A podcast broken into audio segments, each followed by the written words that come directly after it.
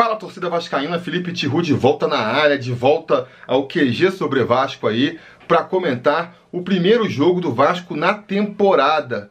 Um insosso 0 a 0 contra o Bangu em São Januário, um jogo é, bem chato de se assistir, né? E frustrante até, dá para dizer. É compreensível, até que tenha sido um jogo de má qualidade, mas nem por isso é menos frustrante. A gente aqui ansioso para ver o Vasco voltar a jogar, ansioso pelas estreias da temporada. Galera lotou São Januário, 18 mil presentes. Realmente aí o torcedor Vasco não, não cansa de nos surpreender, né? Mas, é... então assim, por mais que seja justificável a, a, a atuação fraca, não deixa de ser frustrante. O Vasco que veio a campo com um time que a gente estava especulando no, no preleção sobre Vasco mesmo, né? A, a, grande novidade, na verdade, foi a numeração que mudou em relação ao passado. Então a gente viu aí o Thales Magno é, vestindo a 11 agora, o Marrone vestindo a 7, números mais dignos do futebol que eles apresentaram na última temporada. Mas não só isso, a gente viu o Henrique jogando é, com a 21, Raul jogando com a 23. Por quê? Né? Fiquei com essa dúvida e aí o conselheiro, é, o Ian Barbosa aí esclareceu, fica até o salve para ele aqui, é só para poder, já prevendo aí a estreia é, na Sul-Americana, né? Porque as, os campeonatos da Comembol você tem que ter a numeração do 1 ao 30, então já para não ter numeração é, dupla, né? Um jogador vestindo duas camisas, dois números diferentes, a direção do Vasco ali se preocupou de botar todo mundo lá, os principais jogadores que devem jogar essas competições, com a numeração do 30 para baixo. Feito aí esse comentário mais supérfluo, né? Vamos falar do jogo em si. Um jogo que nem eu falei, frustrante. Vasco jogou mal, né? Jogou assim, burocrático, de maneira burocrática, que nem eu falei, justificável, porque estamos no começo da temporada. Esse time aí se apresentou na quarta-feira passada, tá treinando voltando de férias, voltando de um mês de férias, aí nove dias treinando, tá conhecendo o professor ainda, então é, é natural. Você vê ali que é um time muito com a perna travada, os jogadores ainda fora do ritmo de jogo, né? Sem também ainda estar tá à vontade com o esquema tático que está sendo implementado. E é natural que seja assim, né? Vai, vai levar alguns jogos ainda até a gente começar a ver esse time realmente jogando bola, né? O que eu falo no começo das temporadas é que assim, é, é natural que a gente não veja o time jogando bem. O mais importante é a gente ver o time evoluindo. O importante é que no próximo jogo, no seguinte, e a cada jogo daqui pra frente, o time cresça e vá jogando cada vez melhor. Porque começar o ano já voando é difícil, né? A gente tem esse esquema, esse calendário meio bagunçado, que faz com que não exista tempo para pré-temporada mesmo.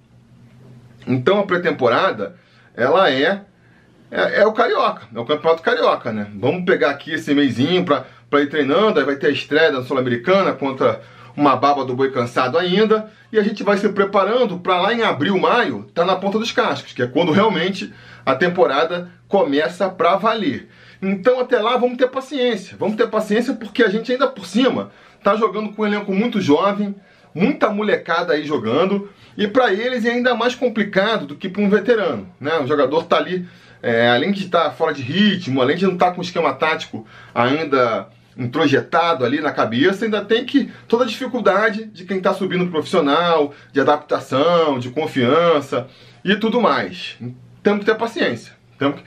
É frustrante, repito, eu sei que é frustrante, mas a gente tem que ter paciência. A gente não vive falando, pô, por que não aproveita o, o Carioca para fazer uma pré-temporada pro restante do, do, ano? Por que não aproveita o Carioca para testar a molecada? E aí, quando o Vasco tá fazendo isso, já começa a reclamar. Já vi gente aí sentenciando que, pô, é, o Peck não vai jogar bola, esse Lucas Santos não presta. Acho que não é por aí. Acho que não é por aí. Vamos ter paciência, porque. E vamos ter a confiança, né? De que naturalmente esse time vai começar a se soltar. O jogo, repito, foi bastante frustrante. O Vasco jogou bem mal no primeiro tempo. No segundo criou algumas chances ali melhores, né? Ah, acho que o grande lance foi uma cabeçada do Thales, que o goleiro dos Caras agarrou com muita qualidade. É, o Lucas Santos, que eu já comentei aqui, é, o Thiago Reis também, e o Marco Júnior entraram ao longo da competição, ao longo da, da partida, né?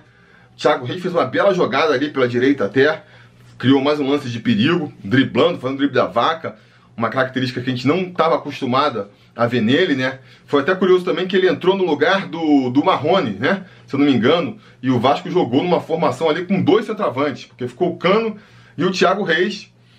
Não entendi muito qual foi do Abel, não. Vamos, vamos dar mais um tempo aí para ver se faz sentido jogar com Cano e Thiago Reis no mesmo time. E a princípio seria contra essa formação aí. Mas enfim, o fato é que o Vasco teve mais a posse de bola. Eu acho que se, se era para ter saído um vencedor, era para ter sido Vasco. Bangu também fez cera pra caramba, né? E é uma pena, uma pena que o Vasco não tenha conseguido fazer pelo menos um golzinho, um mísero golzinho, para dar alegria aí para essa torcida que tava lá lotando São Januário, né? Porra, a torcida do Vasco não merece as últimas administrações que o clube teve. Com certeza tá dando mais um show aí e eu tenho certeza, a convicção que esse ano de 2020 novamente vai ser a gente que vai levar esse time no ombro aqui para fazer voos maiores e ter, se Deus quiser, uma temporada mais tranquila da, do ano que passou, não é mesmo? É... Então é isso, né? Não tem muito o que dizer, vamos ver. Próxima partida agora é, é, contra o Flamengo. Não sei se eu vou conseguir assistir, né? Se não mudar nada aí nos próximos dias, não vai ter transmissão pela TV. É, vamos ver o que a gente vai fazer. Sugestões aí de como eu posso acompanhar essa partida. Realmente não sei. Se eu tivesse no Rio, eu ia pro jogo. Vamos ver quem vai pro jogo aí para acompanhar. Mas repito, né? Vamos ter paciência com a molecada. Os júniores também foram eliminados aí no sábado, né? Pelo Grêmio. Então é uma pena, é uma pena que eles tenham caído tão cedo na competição, mas também já serve para integrando uma molecada aí que dá para aproveitar. O Miranda, o Juninho, acho que são jogadores que já podem ser aproveitados aí nesse, nesse time do Vasco da Gama. E vamos ter paciência, né? Acompanhar. É o começo do trabalho. Repito, acho que vai levar um tempinho ainda para essa equipe começar a engrenar. Vamos, vamos tentar não pegar muito no pé por enquanto, né? Eu vou, vou dar aqui, eu faço sempre isso, né? Dou uns 4, 5 jogos aí de, de, de, de lambuja, pra, sem fazer grandes críticas, só observando, para depois aí de 5 jogos, aí sim a gente começar a descer a lenha com mais é, ênfase, né? Se for o caso. Tomara que não seja agora o caso. Beleza? Diga nos comentários então a opinião de vocês sobre a partida. O que, que vocês acharam desse jogo? No mais, aquele pedido de sempre, né? Curtir o vídeo, assinar o canal, ligar o sininho de notificações para ser avisado sempre que tiver vídeo novo aqui no canal. E a gente vai se falando.